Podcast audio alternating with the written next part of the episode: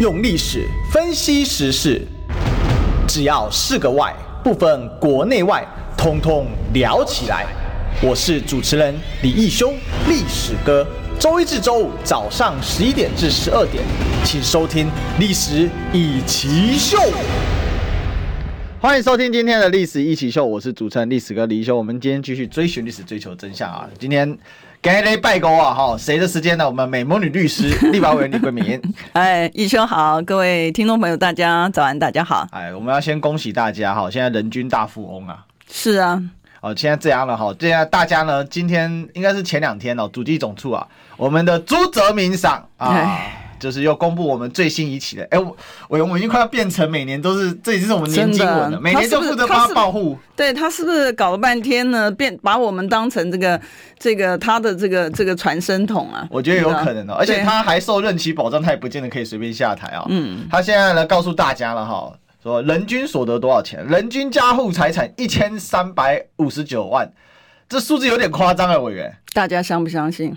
我是觉得有点扯了啊，大家相不相信？先想一下。不过在正式来讲这个议题之前，我们先来问一下委员哦。嗯，本周呢，立院有什么大代志？是不是跟大家分享一下？有啊，今这这一周的那个立院的事情其实还蛮多。如果观众朋友去看那个呃这个国会频道的时候呢，这个花敬群呢、啊，是我跟花敬群呢又对上了。不过这一次他态度不像上次啊，不像上次他就直接没有备询，他就直接走下台。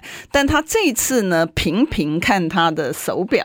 对，你知道，因为呢，他一直在看什么时候他可以结束这个备询。我就想说，哎，奇怪，这个人是在备询的时候，他只要。把真实的内情告诉大家的话，怎么会这样子像是如坐针毡吗？哈，其实前面我还没咨询他，还没轮到我的时候呢，其实前面是一个民进党的委员。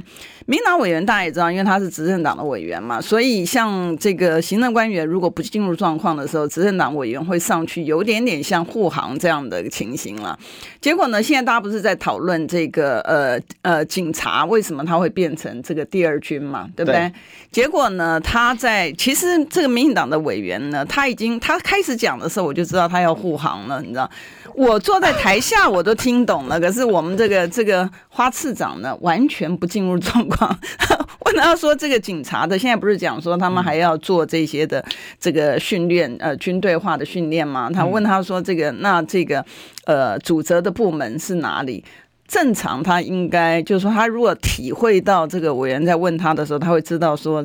嗯，这个人家帮护航，他应该讲说还是警政署嘛？对，因为你的、你的、你的单位就是这个警政署，他不是，他说的是国防部，你知道。他说是国防部，欸、所以他他他讲真心话哦。对对，他讲真心话。哎、欸，那、欸、天那个林右昌问了半天，给西伯讲哦。对他讲真心话，然后，哎呦，然后，然后那个，然后这个这个这个民进党的委员就傻眼了，因为他明明是 是丢了一个东西，要让他有个台阶下了，结果他没，他完全不懂。完全不知道他在说什么，我就直接坐在台下，我心我就摇头，我心想说：天哪！我护航到等到那个民党委员下台的时候，我跟他讲说：我说，哎，你这个不是漠视，哎，你这个已经是明示，哎，已经明示到这样的一个程度的时候呢，行政官员也没听懂你在讲什么。其实他就是抛一个球给他，呃，让他去解释说：哦，不是啊，只是他需要像特警一样的训练什么东西，不是。所以他还特别跟他讲，他他还特别问了他讲说：哦。他说呢，其实国防部进来是为了要协助这个警方训练嘛。他说不是，因为呢，警察单位不知道怎么样用手榴弹这些东西，所以你就真的，我觉得这个这个他是吃了诚实豆沙包了，你知道？不过他那天因为可能陈时中回卫福部这个回回去那个指挥中心开会有没有？嗯、一个人送了一个陈时中包，所以你就觉得真的是真的是就是说我们的行政官员真。真的不用心。那等到我上台的时候呢，他就很紧张了啊。他呢，就前面的时候，因为我们上次上次我在问他说，我们所有的民众的各自外泄的时候，你看他愤怒成那个样子，对啊，然后直接下台，对不对？结果我上台的时候，我跟他讲说，我我说我还是要回到上次的问题。我问的时候你不高兴吗？调查局的报告出来，就是说你这个这个我们的户政资料外泄嘛，哈，然后在网络上面卖卖这个两千多两千多万笔嘛，就跟我们的总人数是一样。对。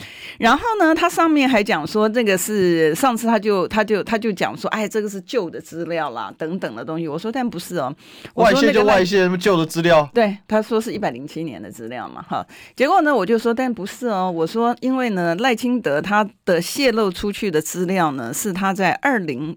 二一年的时候，他才搬到新的地方去，所以他绝对不会是他讲的一百零七年的这个资料嘛，哈。然后他就说他不他不清楚，我说哦，副总统的资料外泄，你作为一个护政的首长、内政部的次长，你不知道？哇塞！我说这个 我们的我们简直是翻了耶！你这时候还有什么样子的国安治安可言，对不对啊？所以呢，但你就看到就是说，可能是这个问题他没有办法。回应，结果呢，他就一直频频的看手表。这次不会 key 派的哈。嗯，对啊，他虽然没有 key 派，但是他就他知道，他现在总算知道，质询完之后，他总算知道宪法上面规定他官员 有被询的。没有，你要要谢谢他，你知道吗？嗯。因为上次他那个 key 派啊、嗯，结果我看了一下网络总流量啊、哦，各个 YouTube 这样加起来，嗯，搞不好个几百万次是有的、哦。嗯哼，几百万。他总算知道他有被询的义务，所以上次我才讲，我说你不要被询，我没意见呢、啊。你可以辞职啊，你可以不要当这个行政官员，你就没有被询的义务啊。结果只有我们只有四分钟的时间，他就迟，他一直在看这个手表，他在一直想说，我怎么还不。还那个主席还没有叫我这个下台，所以你又看到我们行政官员的水平啊，他就这个水平。然后还有，我还问他社会住宅，我问他说，我们其实通常我在问问题的时候，嗯、其实我是已经拿到答案了啦。嗯嗯，我只要看我们的行政官员。你在挖坑给他跳吗？没有，我没有挖坑，我只是想他知不知道实际上面。没有，那个是明坑啊，那他不跳也不行啊。实际上面知不知道实际上面的实情嘛？所以我就讲说，那个社会住宅的这个二十万，嗯，他是不是要跳票了嘛？啊，然后呢，他就否认二十万的社会住宅不会跳票。那我在看的时候呢，我就看到那个文件，然后他非常生气，他就讲说，其实当初呢，在这个国家政策的时候，没有讲过二十万票，他二十万户，他讲的是十二万户，你知道？然后因为我的资料在手上嘛，我就说十二万户也没有啊。你的里面的规划中的，我说规划中就算你的完成落实你的证件。今天讲说，我说我要我答应你啊，我一定要，比如说我们讲说普发现金，对，那个我们讲一万，他只有发六千嘛哈，我们说我要普发现金给你，然后呢，你说你的政策落实呢，是你只要规划就叫做政策落实，哇，这个厉害，这个没有，这个政府太厉害了，没有，这个是个渣男，你知道吗，委员，就是说。就就像你你女朋友问你说哦、说你要不要娶我？说、嗯、我一定会娶你。嗯哦，我规划会娶你。所以他就是落实，这不是渣男吗？对，你知道，所以你就讲说，他现在已经你就是正常人的这个思维逻辑啊，他完全都不把它当一回事，他只要用话术去骗，然后呢，用话术去把时间拖延。所以这个又回到我们今天的主题，朱泽明啊。对，你知道，通常来讲，在其实 OECD 它有规定，你政府所有的东西你应该公民主国家了。我们现在谈的是民主国家，如果你定义我们不是民主国家，那当然这不是这个游戏规则。它是民进党国家。但，但如果你定义是民主国家的话，标准上面就是你应该要公开透明，而且你资讯是要及时。是。可我们看到朱泽明呢，他出来的这个讯息呢，第一个好。以前我们曾经批评过他，你记不记得？他不用中位数，他喜欢用平均数，是，对不对？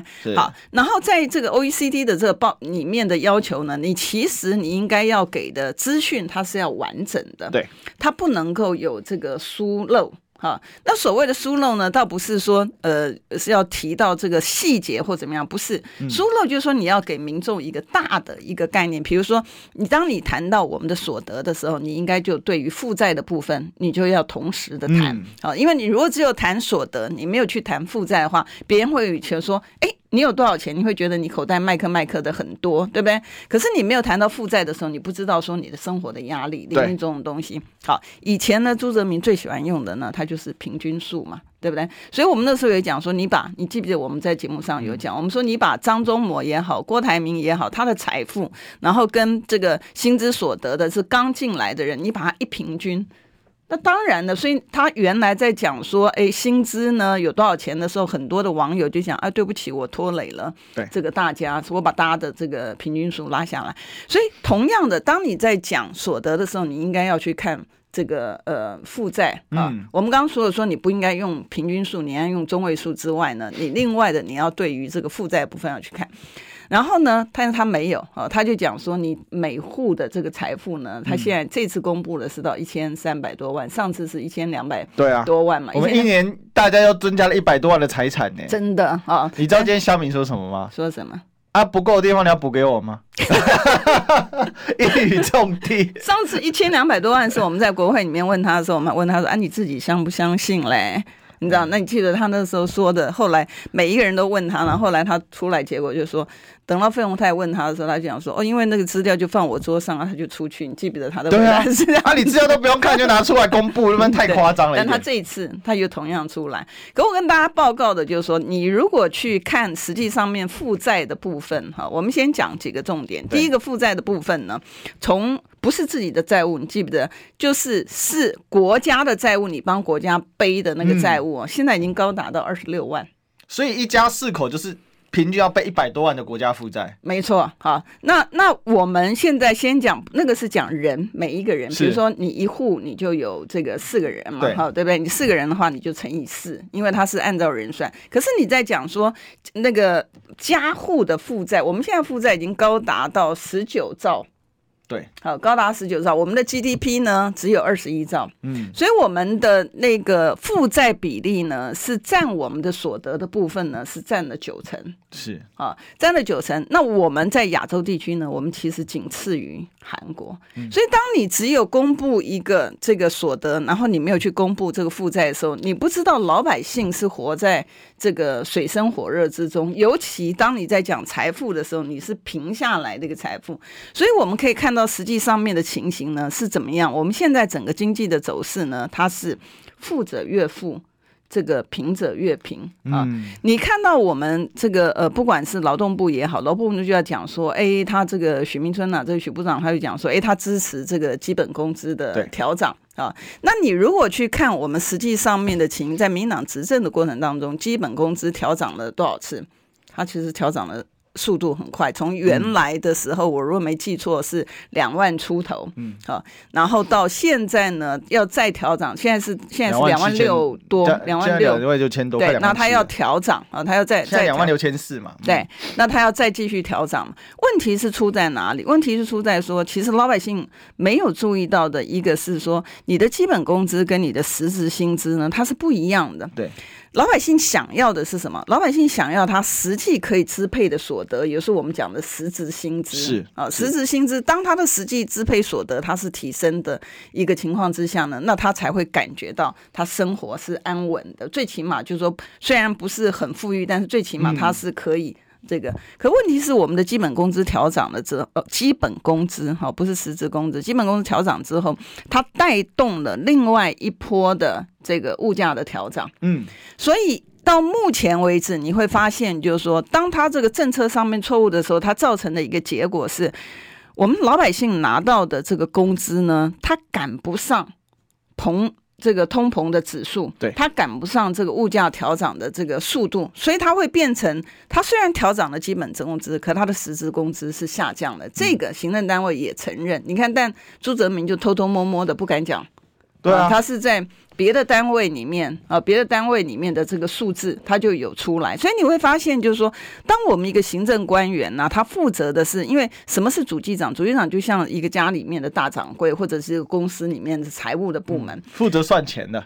对，所以当他没有把实际上面的资料给你的时候，民众在看他的这个报告的时候呢，他是看到了表面上面的一个喜，但是呢，因为那个负面的东西，他承受的压力他没有出来，嗯、所以他你反而造成一个误导的现象。误导的现象，你知道我们在国外的部分，我先不要去讲政府机构，我只有讲说，可能大家会看到那个以前在电影上面常看到是华尔街的相关的讯息，对不对？对，然后你就看到说，那个那个 FBI 呢，就整队的人马就进到那个里面去，然后就搜索什么，因为他有这个呃这个股操纵股市哈，或者是这个内线交易的行，它里面有个东西呢，就是牵涉到当你的这个讯息公司出来的讯息呢，它不仅仅是说你这个呃没有揭露，或者是你有这个呃揭露错误、虚拟不实的陈述，它其实包括一个很重要，就是说你是一个误导的讯息，就是你是 misleading 的。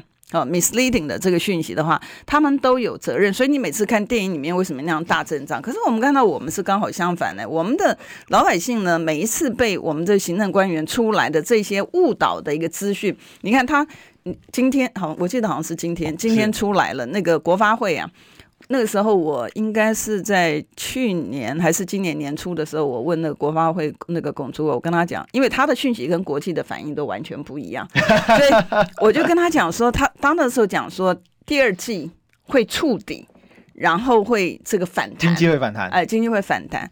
所有的人，我就把行政官员问一轮，没有人跟他同样的意见，但除了朱泽明了 啊，朱泽明之外，其他就，然后我就把国际的这个呃相关的这个。呃，专家学者的反应跟他讲说不对哦，这个国际的局势是呃跟你的这个情形不一样哈。央行总裁其实我觉得比较好，他他就是还是还是专业了哈。对，好，可是你看到今天呢，国发会出来讲说哦，第二季呢不会啊，他可能要要到他触底呢，可能要到第三季。那他这个时候为什么出来呢？如果大家去看这个法说会啊，嗯、今天好像是联发科呃。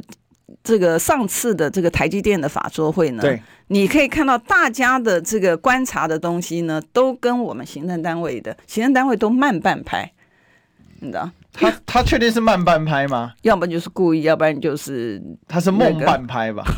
梦半拍，你是讲到那个 李怀仁在李平邦啊？李怀仁，你是讲到那个速发部的次长，就是对啊，那个这个在你质询的时候，那李怀仁哎，要讲这个真好笑。昨天特别有我们的粉丝，就是说请请这边这个题外话，但是刚刚讲李怀仁，特别请那个李贵美要回答一下说。这个质询李怀仁度估这件事情哦，嗯、那早上呢，好就已经被这个波基嘛，就黄阳明已经爆出来了。对，但是好像这个国民党都没有，其他的党团都没有关注到这件事情。嗯，这应该要让更多人知道才对啊。对啊，我我那个就是这个，因因为哈，为什么大家跟我讲说，哎，委员你怎么没有那个震怒啊？你知道？我说我现在哦，就是基本上面来讲，你如果是看到一个这个水准比较差一点的哈，你你会觉得说，哎，你会震怒呢？对，不是你现在看到全部都是啊，你不是唯一的一个啊，对不对？你不能够天天都震怒啊，因为你天天震怒的话，你的时间你就来不及去问民众想要知道的这个事情啊，你知道？所以，嗯，你知道我我最近有一个想法，因为有的时候我们会为了很多事情会觉得看得很不开心，对不对？对。那我就突然想到一句话，叫众生相。嗯，当然这是一个佛家的说法，就是说这就是芸芸众生。你跟他生气，嗯，只是让你泯然众人矣。所以呢，我们要维持我们心地的高洁。没有，我我我是哈，我基本上来讲，我还我还我的修养还没到那个程度啦。我只是说，因为我的时间有限，对，我我不能把我的时间浪费在。跟他吵架上面，你知道，因为否则的话，因为这个也是他们其实想要的一个，他让让你浪费时间，哎，让你把时间经过之后，他反正就让你骂，对不对？然后呢，你把时间经过之后呢，就就换下一个。这个委员上来，你越认真，他就不看手表了。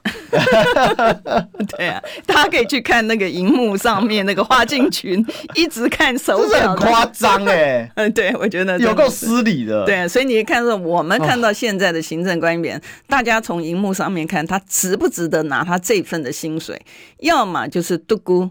你知道，然后要么就是真的有点扯那一次。对，这个这个本来我本来那个其他的这个绿绿绿营的委员还帮他这个。护航嘛，然后就讲说这个呃，其实这个啊，大家不知道这个行政官员在立法院其实很辛苦的，然后他这个偶尔就是太累了，度过一下也正常。所以后来你下次遇到他哦，你送他那个就是那个提神饮料，嗯，哦，蛮牛吗？对，就送他蛮牛，大罐一点的，或者你甚至可以找那个蛮牛的厂商，好不好？说我们接下来在执行用到你们的道具，你们要不要赞助一箱？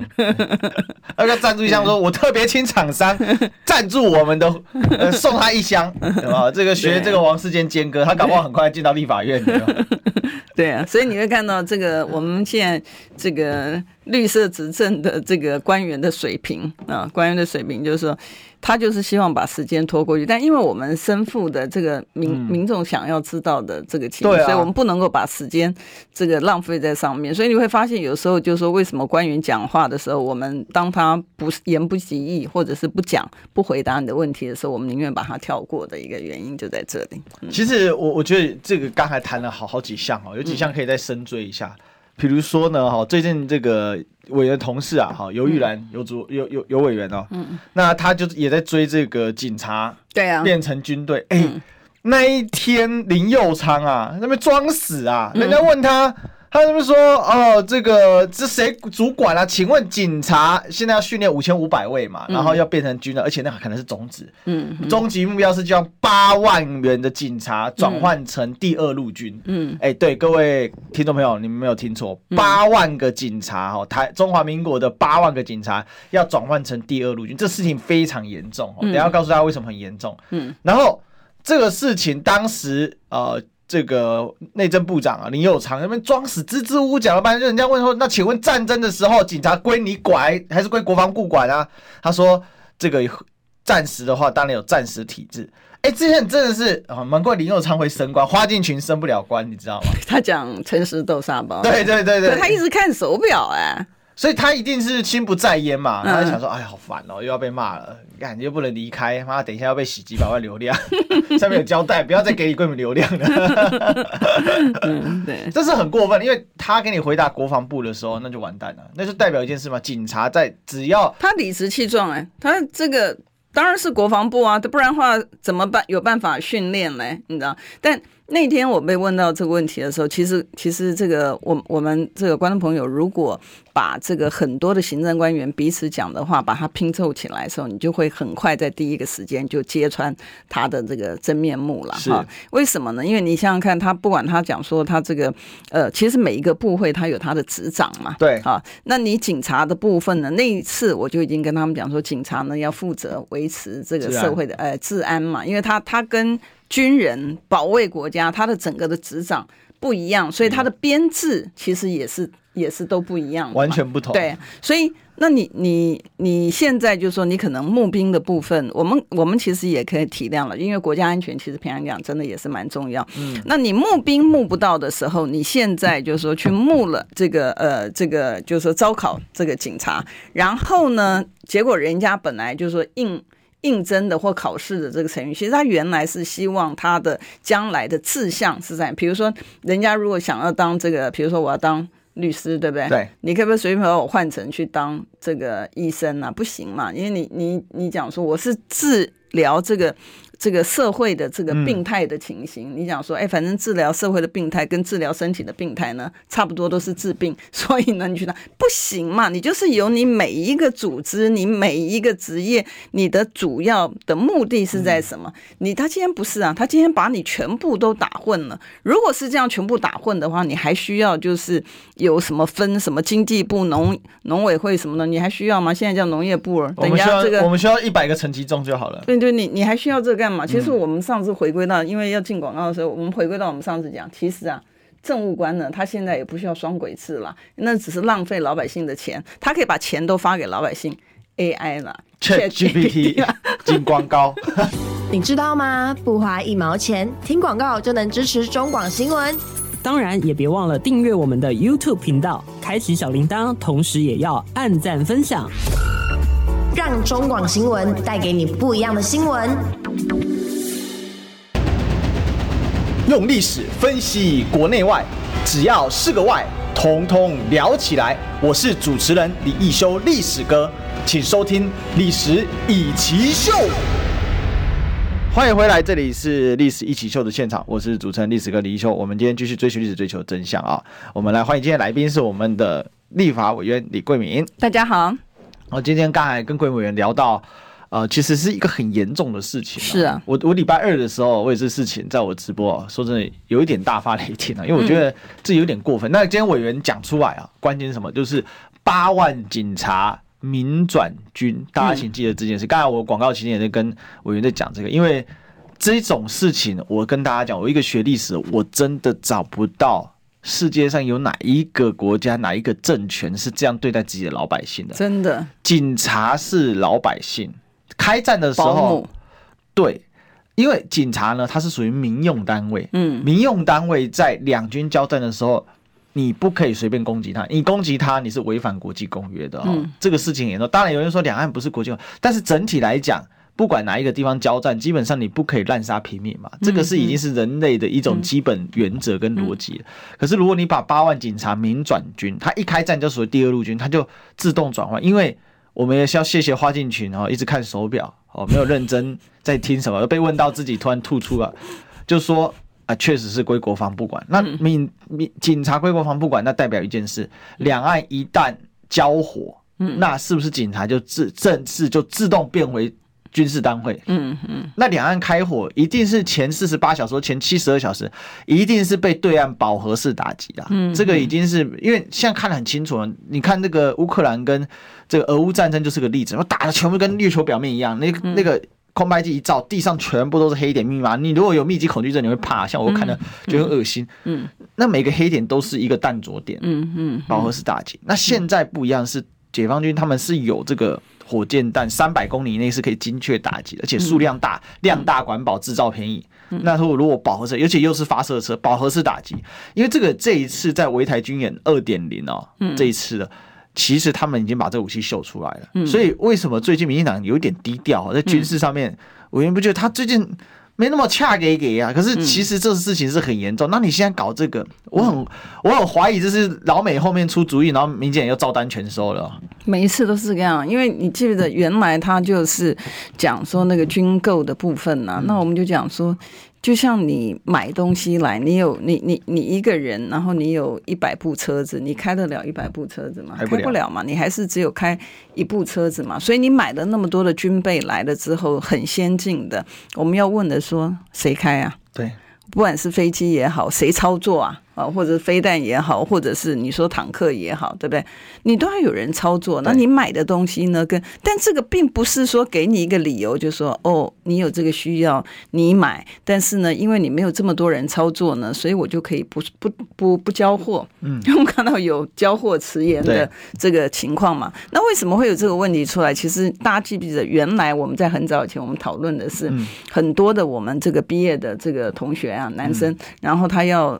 服役，那那个时候呢，我们就问说，哎，奇怪，他为什么在那边等兵单需要等那么久？你记不记得以前我们讨论过？所以原来后来真正的原因呢，就是说，因为他的那个那个教官呢、啊，不足，所以他没有办法同时训练这么多人，所以那个变成我们的毕业生之后呢，他要浪费他的生命，可能半年甚至到一年的时间，因为找工作也不是。然后那个时候我记得，呃，这个行政部门还讲说。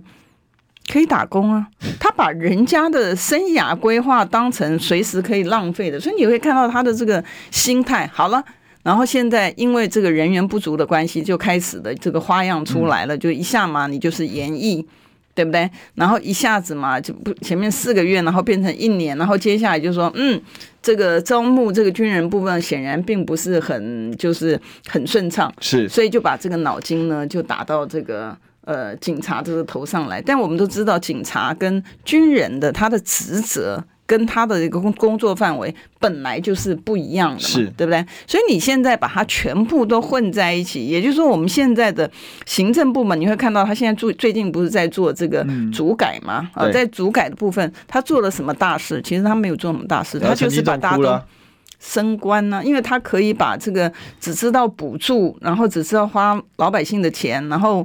连这个 WTO 的申诉是怎么样，他都搞不清楚的人，他可以升官，所以你真的也是你在跟他讲道理，好像也这个我要么就是他听不懂，那要么就是这个他不做，所以这个真的已经沉沦到这种程度了。所以，但我们我们比较重要的还是就是说，我们自己，因为我们的人才在民间啊，嗯、我们的人才在民间，所以我们还是尽量会是把这个正确的资料呢，把它公开出来，让民间能够知道事实的真相。如果说你今天觉得这个两岸之间呢是的确是有这样的一个状况存在，那你也应该先做一些老百姓做一些的因应的措施，除粮啊，或者是说，哎，你最起码知道你要呃这个因应的这个 SOP 是什么样的一个状态嘛？嗯，其实就是。做实事啦，嗯，那可是，在民进党在做很多事情的时候，他不会跟你讲那个代价是什么，嗯，因为像内政部这个事情，真的委员下个礼拜再帮我们追一下，因为为什么？因为这事情其实说严重非常严重，嗯，如果一旦他们现在的规划是成真的话，嗯，那我刚才讲饱和式打击打打警察局啊，嗯，警车啊，这都是属于军事单位啊，因为你自己说你是军事单位，其实开战的时候，警察非常重要，为什么？开战的时候，警察是。它是属于民，嗯，它是属于这个，它军民要分开嘛，嗯，军的话，在战争规矩规矩里面，军里面杀人那是无罪的哦，嗯，因为你是交战双方，但是他当然他沦为失去战斗力，你再杀他，那个就是违反人道，嗯嗯嗯。可是警察，他们说，哎，警察拿枪，军军人又拿枪啊，警察拿枪为什么？完全不一样。如果一旦是这样，他可以对你的社区进行攻击，为什么？因为你社区有派出所，我轰你派出所合理吧？你是军营啊，你自己说也是，再加上美国人说在每一个。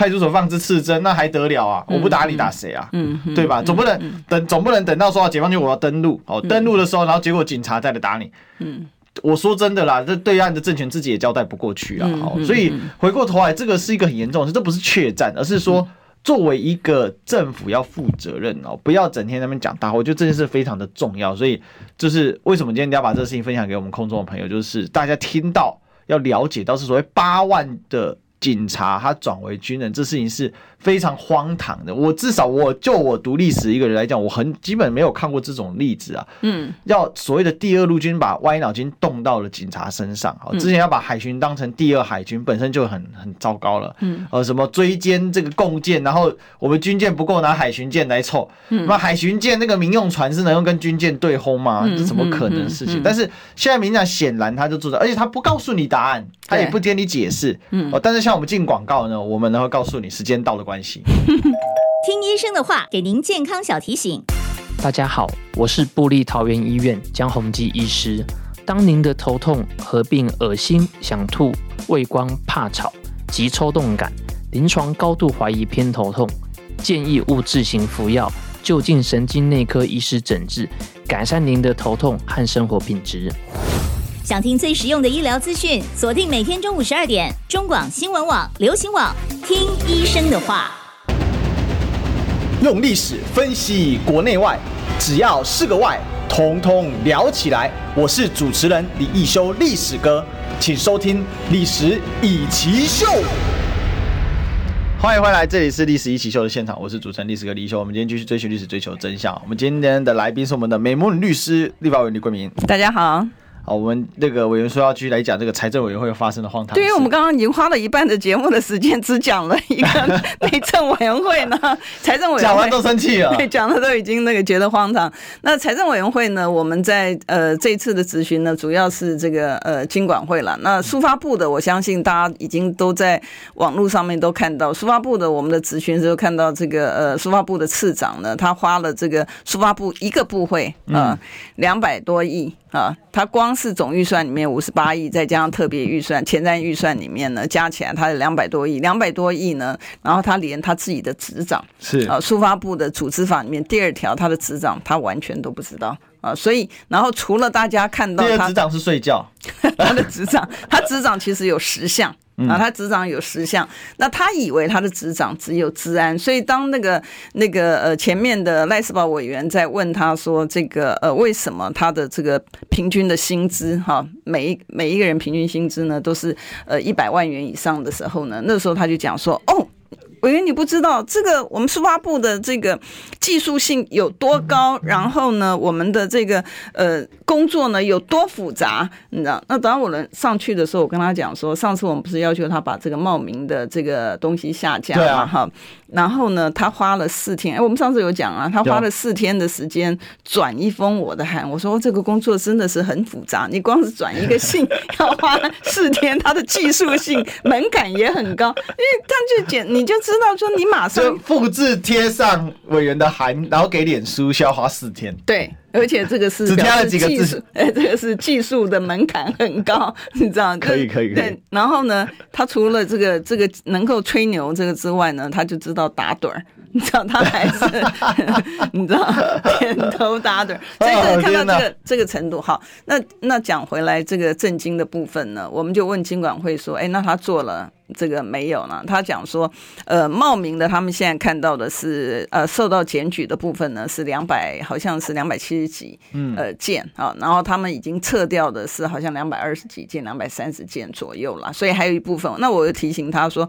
我说你现在是主动还是是还是要像我们一样，我们现在民意机关呢，那个还要把你资料都收集好之后送给你，你才会动。嗯、他说他现在会主动了，所以我们就拭目以待。但我提醒他，现在企业名。人都在上面了，包括 张忠谋也好，那个施正荣也好，然后再包括王雪红，我觉得这些他们其实很不道德，还说人家离癌啊什么东西，我觉得这个真的很不道德。那 最重要就是说，我们在这个呃上面呢，在这个咨询的时候也特别问了一下，因为我们看到这个讯息上面有星展银行，因为我们年轻朋友很多年轻朋友其实都有做这个虚拟资产的这个交易嘛，嗯，那他我们看到的讯息呢，就是星展银行它有。有做。呃，关于就是虚拟资产的部分的交易，他是他们也有在做，所以我就问他，因为大家知道新展银行在台湾也有嘛，对，对不对？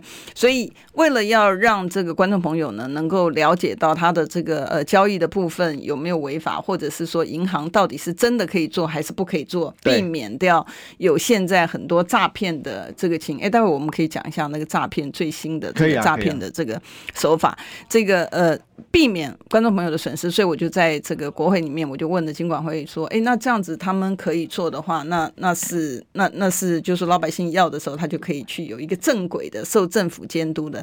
就金管会主委呢，我觉得他他不错了。黄天木基本上来讲，你问他问题，他回答，我觉得这个才是真的老百姓要的。我现在很卑微哈，这官员愿意回答。我 就 OK 了，这样就 OK 了，就 OK 了。所以你是优质官员的，对，因为我们的专我们的专家在民间呢，最重要是要让民间知道这个事的真相嘛。他就说不行。他不行，他说那个部分呢是只有星展银行在新加坡他可以做，然后我就有跟他讲说，但是我们现在我们看到实际上面其实是我们的年轻朋友他其实已经做要我们要确保的一个是说你的所有的规范的东西出来之后，我们的老百姓他不会受害，因为否则你造成一个结果是说，因为你的所有的保障没有，因为 F FTX 你记不记得？对，FTX 因为日本它有规范，所以日本当发生 FTX 的这个这个这个倒闭。的情形哈，破产的情形的话，日本的投资人受到了保护，但我们台湾的投资人完全没有受到保护，所以我就跟他讲说，你要与时俱进啊，因为你不能够说你你不能说你没有规范的东西，你就假装它不存在，嗯，好，你最重要，今天行政官员存在的唯一的一个目的就是服务人民。啊，唯一的目的就是保护人民，所以我就问他说，好，他他说要等到这个呃七月到九月才会出来了，那。但我我我觉得我还是宁愿给他一点时间，最起码他他跟你是直接的互动，直接的应应嘛哈。我们把需求给他，然后很好笑，就是每一次我的投影片呢，金管会他通通都要。可是那天那个我就问我助理说，哎，那我们给出去的投影片答案回来了没有？还要收集资料，但是呢，我没看到答案。但我我还是原谅他了，为什么呢？因为就是我希望他可以跟着这个呃时代的脚步哈，能够精进，不会说直接在那边好像就把这个老百姓的这个权利不管，然后自己就是每一天领高薪，然后就是好像这个世界太平，然后他高高在上。我是觉得，因为这样这种东西，他们虚拟货币搞不好，金管会不是很懂啊。是，可是我觉得其实民间已经有很多的讯息，比如说他们的，我看到他们的政府官员呢，呃。那个，我们去参加这个民间的论坛，因为有年轻朋友，我常常受邀嘛，哈，因为我大概是比较，呃，观念比较开放的，哈，比较能够接受这个呃新的东西。可是问题是说，它是一个，你看，我们讲在讲，我们是去年还前年讲元宇宙的时候，是，书发部就把它拿来弄一个，它有个多。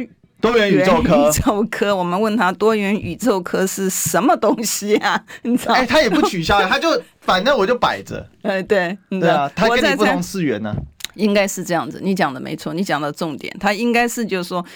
我们活在平行的宇宙，所以当你在问他，唐凤觉得他是这个智商跟我们是不同的等级，这样。所以我们在问他的时候呢，他完全回答他的，所以他跟你是在一个平行。所以他其实不是在睡觉，他已经进入另外一个多元宇宙，已经连线这样子，实在是太荒唐了。不过唐凤都没有出来接受苦中作乐耶，怎么办？真的啊，这这这妈要怎么办呢？这些人这种王八蛋啊！对啊，哎呦，这其实我我认为啊，就是说今天我们政府最大的问题在哪里？就是他不愿讲实话，对他连基本资料公开都不给你嘛。对啊，现在大家聊天是现在讨论很激烈，就是说台湾人真的一千三百五十九万嘛，每户平均。那很多人就说奇怪，到底是跟谁平均啊？好，我跟你讲哈，就是我们先，我们刚刚为什么又回到这个？本来讲说今天礼拜五让大家开心一点，对，我们又讲回到这个，让我们很很很很很。很恼很恼怒的这个事情，你知道它的那个里面哈，就是每户的这个呃贷款的部分平均起来了哈，平均起来的贷款哈，就是呃这关于这个非金融的这个这个贷款，像什么东西房贷，嗯，和类似房贷，每一户平均起来呢是它是呃好像好像是两百八十万左右，是。差不多两呃对不起，好像两百二亿八万呢，好像二两百多万左右哈，那。你就会发现，就是说，好，这个的负债的部分有没有一千三百万？这已经是一个大问号了，是对不对？可是你房贷的部分呢，它是一个很明确的一个事实。我不是说这个数字是事实，我是说这件事情是一个数字。那就是一翻两瞪眼嘛。对，银行都有记录啊。因为我刚刚前面提到的十九兆跟你的 GDP 二十一兆，你其实我们的负债占了我们的 GDP 的九成嘛。我们刚刚前面提到这个数字是。主管机关出来的报告，这个不是我们的报告，是主管机关出来报告。那你就想象哈，当你每一次升息的时候，你想学贷的部分，还有清安贷款的部分，因为我们出面的关系，所以它就是我们把它压下来的。记不得？他原来的时候，我们刚开始他还硬要升，然后后来我们讲说不行，你要考虑到当初年轻人买房子是你们鼓励的，你怎么可以在他中间的时候突然给他这个升息？好，那个地方我们停下。可是其他的部分呢，房贷。它是会跟着这个升息，它它的负担就同样加重嘛。所以你会看到，就是说，为什么贷款的部分呢？它同样的加重，就因为我们也跟着美国，只要每一次美国升息，我们就跟着升息。虽然我们升息的码数。跟美国的这个升息的这个比例呢，它是不一样，不敢跟呐、啊，要跟还得了？不得了！对我们那个经济的，我们等于当场那个经济就 dead end，银行就再见了。对啊，对啊，嗯、所以所以呢，但是所以你去看的时候呢，就是政府的政策其实是一是环环相扣的，所以你不能够只有单纯的看一个。这个就是为什么我们觉得主计长可恶的一个点，就是当他把一个讯息出来的时候，他的目的没有考虑到说他真实的让你反映所有我们真实的。真相，他不是他的反应出来。你如果看他的用语，他就他就是在又在粉饰太平，又讲说哦，你看我们的经济成长有多好，有什么东西。可是同时他就被这个国发会就打脸哈，因为我讲说国发会在最近，他虽然慢好几拍，但是总算出来承认，他就说哎，这个这个蓝灯会依旧啊，恐怕要到这个 Q three 到第三季之后呢，他才会。这个触底，他这次不敢讲反弹了，他还讲触底反弹，所以你会看到，就是说我们可能现在要面临到未来的，像国外呢，像美国，他同样他就是呃很担心这个经济的这个冲击。更严重的是，你现在如果看到美国呢，它的失业的情形、裁员的情形，前一阵子大家看到。因为我常会把美国讲，其实美国的东西是要回来反映说，我们应该提前预备的了哈。那那边的科技呢，它的人才呢，裁员的相当相当的恐怖哈。大规模失业潮。对，它不管是 Google 也好，Meta 也好，这些的高科技的这个裁员出来，Twitter 就被裁的乱七八糟了。对，然后接下来呢，呃，推不过 Twitter，因为它跟 Elon Musk 的那个那是有点关系啊。不过它也是确实也是受到影响。对，但是呢，你看到像。那个会计师事务所也裁员哦，真的哦，哎，对，他也裁员，四大，对对，四大，你知道，他也裁员，所以你会发现说，嗯、哦，因为。他的当然他裁员对法人来讲，他有个好处，因为他的财务报表就会比较好看一点。对啊，因为他的人员的支出他就下降嘛，呃，变少嘛。对，然后所以账面增加。对对，但这个呢是一个非常非常这个严重的问题，所以大家可以看到，这个全球现在对于整个经济。这个呃不景气的情形呢，事实上是有很深的一个疑虑哈，所以那理论上来讲，你行政单位应该就是要把真实的情形，以台湾的情真实的情形反映出来，让老百姓，因为我一再提到专家在民间嘛。你不行，但是因为你执政的关系，我们也认了。可是你还是要让专家能够有正确的资讯，他才能够把脉，他才能够提供这个建议嘛。但是我们看到不是啊，主席长出来之后呢，就讲的好像这个好到不行了。然后这个这个，你看一户有一千三百五十九万呢，是啊，啊你应该很满足了。这个执政空前，然后还讲说我们除了那个超这个这个赢这个日本、韩国之外，还超前美国。呃，超前英国，然后跟美国，观众朋友，你有这样的一个感受吗？你知道主机长他统计是怎么样吗？哈、嗯，他是这个一千三百五十九万，年增率八点零六趴哦，每一户较前一年增加多少？大家听清楚哦，一百零一万。嗯，而且呢，人人在股市发大财，为什么呢？因为啊。股票大涨，所以每人呢增加了七十万元的有价证券的价值。对，哇，每个人每一户平均在股市获利七十万呢。对，大这种平均数你敢算？这不太扯，他的这个比重有问题吧？没有，我觉得他是这个样子嘛，你知道，就是有没有人赚钱？有，有啊。好，谁赚钱？大户啊。对，散户被坑的满地都是啊。对，你看到你看到那个那个外资的那个那个。串，它是等于串逃嘛，哈！你看，大家如果去注意，巴菲特通通卖光光了，通卖光。然后大家如果注意呢，在前两天的时候，当这个呃美国的这个股市这个大跌的时候呢，那个时候呢，你会看到就是台币，台币随台币台币也同样的贬值。为什么呢？因为有一些的这个外资就就出场。我们上次有提到，在去年的时候呢，外资它出场是上兆。嗯啊，后来他不是十一月份，我们那时候讲说它买回来一点，所以剩下九千多亿，你记得我们在节目上面有讲啊。可是呢，我们看到这个国安基金不是进去嘛？国安基金其实这次进场的时间也是历年来唯一仅有的，就是最长的一个进场的一个时间。嗯、然后呢？那个，我们就问他说：“哎，那你是你你你是怎么样子？”然后他后来呢，最后面他出来讲说，结算当然是还没到，可是他又把一些的资料出来，他就讲说：“哦，他没有赔钱，因为我们那时候很担心，就国发国安基金呢，他赔了之后，然后去补外资，所以让我们的老百姓呢，全部都被。”割韭菜嘛，我们那时候其实很担心的是这样情形。那现在就是在股市上面来讲，有人赚一定有人赔嘛，是对不对？所以你你用这样的平均数，你把赚钱的人、大户、有钱人，我们那时候在节目上面有讲说，我们最担心的是它变成 L 型的。对，现在变 L 型。对，变 L 型，有钱的人很有钱，其他人全部都躺平。而且有钱人是比例很少，对，一趴两趴。对，那你把这些的人，然后都算到这个躺平的。人的身上，然后讲说，哎，每户的所得有一千三百多万，你相信吗？嗯，所以其实这个，我就我知道了，我身边很多朋友都有进场做股票，嗯，去年每个人都不会赢啦，前年大家笑呵呵啊，去年每个人我看全部获利所得全部会获利吐回啊。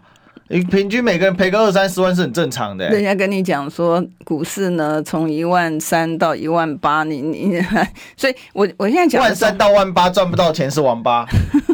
所以我现在讲的就是说，哎呀，这个主机长啊，真的是我 我觉得就是说混蛋一个，这根本完全不食人间烟火吧？对对，他是专门做。现在问题是他对他现在问题是说，是他真的水平就这样子，还是是说他故意这个散布这个？可是最更悲哀的是，他官位稳如狗。对对对，民进党就爱用他。对，因为他知道怎么样拍马屁，告诉这个那个上位的人，怎么没有问题，大家好的不得了，什么东西？他什么时候退休啊？哎，我不知道，可能要等政党轮替。好，我们请郭董也找他一起吃饭。今天本来问这一题委员的，他逃过了，没有逃过。我们是因为讨论正事的关系。好了，今天聊到这里哦，谢谢委员，谢谢大家，谢谢大家，周末愉快，下周二见哦，拜拜，拜拜。